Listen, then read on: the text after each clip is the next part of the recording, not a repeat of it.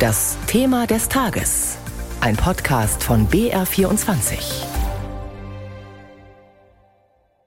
Windkraft ist eine der günstigsten und umweltfreundlichsten Möglichkeiten, Strom zu erzeugen. Spätestens seit der Energiekrise ruhen in Deutschland große Hoffnungen auf dem Ausbau. Bei uns in Bayern ist der Bau von neuen Windrädern allerdings in den vergangenen Jahren weitgehend zum Erliegen gekommen. Aber heute tritt das sogenannte Wind-an-Land-Gesetz in Kraft. Es sieht unter anderem vor, dass spätestens in zehn Jahren in Deutschland zwei Prozent der Fläche für Windräder zur Verfügung stehen. Lorenz Storch erklärt, wie das funktionieren soll und wie sich die bayerische Energiepolitik inzwischen verändert hat. Es ist die Zeit vor Weihnachten. Ein Waldstück bei Wiesenfelden, nördlich von Straubing. Nebel hängt über der Szene. Eine Festgesellschaft. Hier wird ein Windrad eröffnet. Eines von insgesamt nur 14 in ganz Bayern im ganzen Jahr. Trotzdem oder gerade deshalb ist ein sehr beachtliches Politikeraufgebot gekommen. Der Energieminister und der Umweltminister Hubert Aiwanger und Thorsten Glauber von den Freien Wählern und zusätzlich noch der Ministerpräsident selbst, Markus Söder von der CSU. Das hat er sich nicht nehmen lassen. Er will jetzt Aufbruchsstimmung verbreiten in Sachen Windkraft. So, meine sehr verehrten Damen, dann haben wir die Kollegen aus dem Kabinett, Herr Landrat, Herr Bürgermeister, Kollegen aus dem Landtag. Ähm, das Wetter ist ein bisschen depressiv, Ihre Rede vorhin gerade auch, wenn ich das sagen darf. Wir sollten das Positive sehen und die Entwicklung und die Dynamik, die wir haben. Die Dynamik schreitet jetzt voran. Söder mit seinem schwarzen, breitkrempigen Hut und seinem schwarzen Mantel hat an diesem Tag auch kleine, bunte Spielzeugwindrädchen mitgebracht.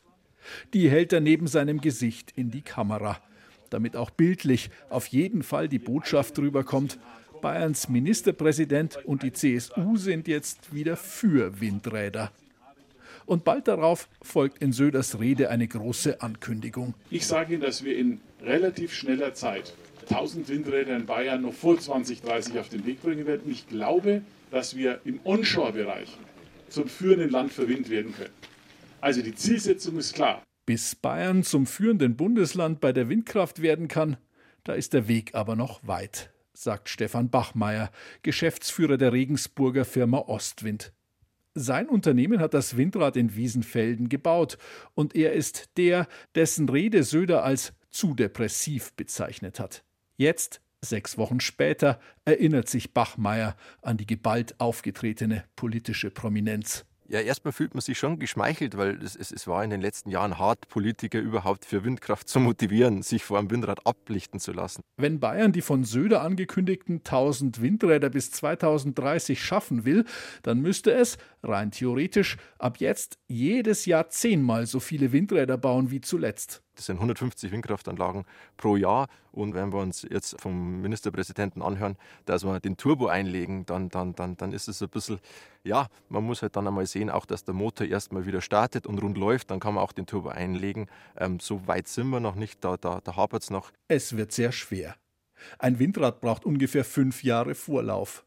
Aber Bayern blickt in Sachen Windkraft auf weitgehend verlorene Jahre zurück, sagt Stefan Bachmeier von Ostwind. Weil CSU-Ministerpräsident Seehofer 2014 die restriktive 10H-Regel für den Abstand von Windrädern zu Siedlungen eingeführt hat, ist die Windkraft danach eingebrochen. Auch die Pipeline an genehmigten Projekten ist inzwischen weitgehend leer und Bayerische Windkraftfirmen mussten als Folge der restriktiven Politik des Freistaats viel Personal entlassen. Die neue Leute auch in die Branche wieder zu führen, die vor sieben Jahren vergrault worden sind, speziell in Bayern, die, die kommen nicht so schnell zurück. Die sind jetzt in der Automobilbranche, fühlen sich da wohl, da, da läuft es standardisiert. Äh, bei uns ist es ein Auf und Ab. Also da, da muss man schon hartnäckig sein, um den Glauben nicht zu verlieren. Und deswegen wird es schwer und ist es gerade schwer in der Branche, die richtigen Leute zu finden, die diese Welle mit begleiten. Allerdings Immerhin kündigt sich tatsächlich eine Welle an. Es ist durchaus wieder etwas in Bewegung gekommen bei der Windkraft in Bayern. Und zwar ausgehend von der Bundesregierung in Berlin. Rückblende.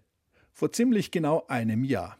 Der grüne Bundeswirtschaftsminister Robert Habeck ist zu Besuch bei Markus Söder in der bayerischen Staatskanzlei in Sachen Windkraft. Wir haben einige Möglichkeiten identifiziert, wo der in Bayern völlig zum Erliegen gekommene Windkraftausbau wieder in Gang gebracht werden kann.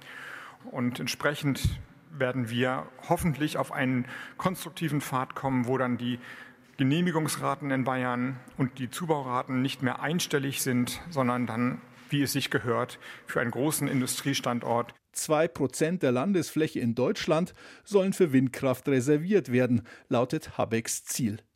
Söder reagiert damals noch skeptisch. Ob das dann am Ende zu einer tragfähigen gemeinsamen Lösung kommt, muss man dann einfach sehen und äh, sehen, ob das zu diesem Schub führt, den aus Sicht des Bundes äh, gut ist.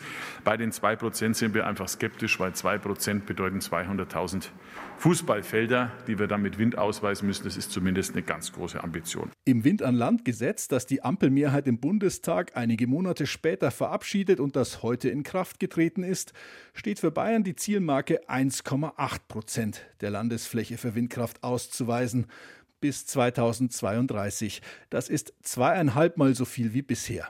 Heute aber sieht die bayerische Staatsregierung darin überhaupt kein Problem mehr was auch damit zu tun hat, dass in der Zwischenzeit Russland die Ukraine überfallen hat und eine Energiekrise herrscht. Energieminister Hubert Aiwanger von den Freien Wählern, die sich im Gegensatz zur CSU schon immer eindeutig pro Windkraft positioniert haben, erläutert. Da läuft sehr gut. Wir haben ja 18 regionale Planungsverbände in Bayern, die jeweils für sich genommen diese 1,8 Prozent der Flächenkulisse für Wind ausweisen müssen. Die haben jetzt Blut geleckt, wenn man so will, sehen auch jetzt den Druck von unten. Da wollen jetzt die Bürgermeister, die Gewerbetreibenden, die Bürgerenergiegenossenschaften, die wollen jetzt Windflächen. Vom Allgäu über die Region München bis Würzburg. Überall im Land haben die Planungsverbände damit begonnen, neue Windkraftgebiete auszuweisen. Ein langwieriger Prozess. Bis Resultate sichtbar werden, wird es dauern. Beispiel Planungsverband Oberpfalz Nord. Der CSU-Landrat von Neustadt an der Waldnab, Andreas Mayer, führt hier den Vorsitz und macht klar, dass jetzt einfach kein Weg mehr an neuen Windkraftgebieten vorbeiführt. Die Rahmenbedingungen, die uns vorgegeben sind, über die kann man sicherlich gespaltener Meinung sein. Aber letztlich sind wir dazu aufgerufen, als Planungsverbände uns mit den Gegebenheiten auseinanderzusetzen und anhand dieser Regelungen möglichst viele Flächen zu finden, wo die Windkraft möglich ist. Der Planungsverband Oberpfalz Nord hat alle Kommunen gebeten, mögliche Windkraftflächen zu melden. Im ersten Schritt hat die Hälfte der Gemeinden geantwortet.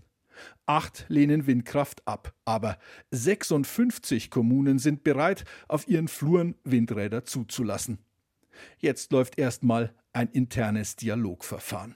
Auf diese Diskussionen an der Basis kommt es an, meint Michael Sterner, Professor für Energiesysteme an der Ostbayerischen Technischen Hochschule Regensburg. Die Energiewende und der Klimaschutz entscheidet sich nicht an der Abrisskante der Braunkohle in Lützerath, sondern in den Gemeinderäten, auch in Bayern, weil die genehmigen Windparks oder Solarparks. Und in den Verfahren, die wir haben, also da brauchen wir die Rückenstärkung. Da entscheidet sich das, ob wir in die Zukunft gehen oder nicht. Zurück zum Windrad, bei dessen Eröffnung Söder und seine Minister neulich teilgenommen haben. Es ist zwar eines von nur sehr wenigen in Niederbayern, aber bereits das dritte in der Gemeinde Wiesenfelden. Ärger mit den Bürgern gab es deswegen nicht, sagt Wiesenfeldens Bürgermeister Andreas Urban von den Freien Wählern. Sicher hat ein Umdenken stattgefunden von der Bevölkerung her mit der Energiekrise, mit der momentanen Zeit allgemein, dass man einfach äh, solche Stromerzeuger in dem Sinn, sei es Windrad oder PV, vor Ort erbraucht. Bürgerbefragungen und Bürgerentscheide in Bayern sind seit 2021 regelmäßig pro Windkraft ausgegangen. Zuletzt auch mit Mehrheiten von 70 oder 80 Prozent. Über den Stand der Dinge in Sachen Windenergie in Bayern berichtete Lorenz Storch. Seit heute gilt das neue Wind an Land Gesetz von Bundeswirtschaftsminister Habeck. Und das war unser BR24-Thema des Tages dazu.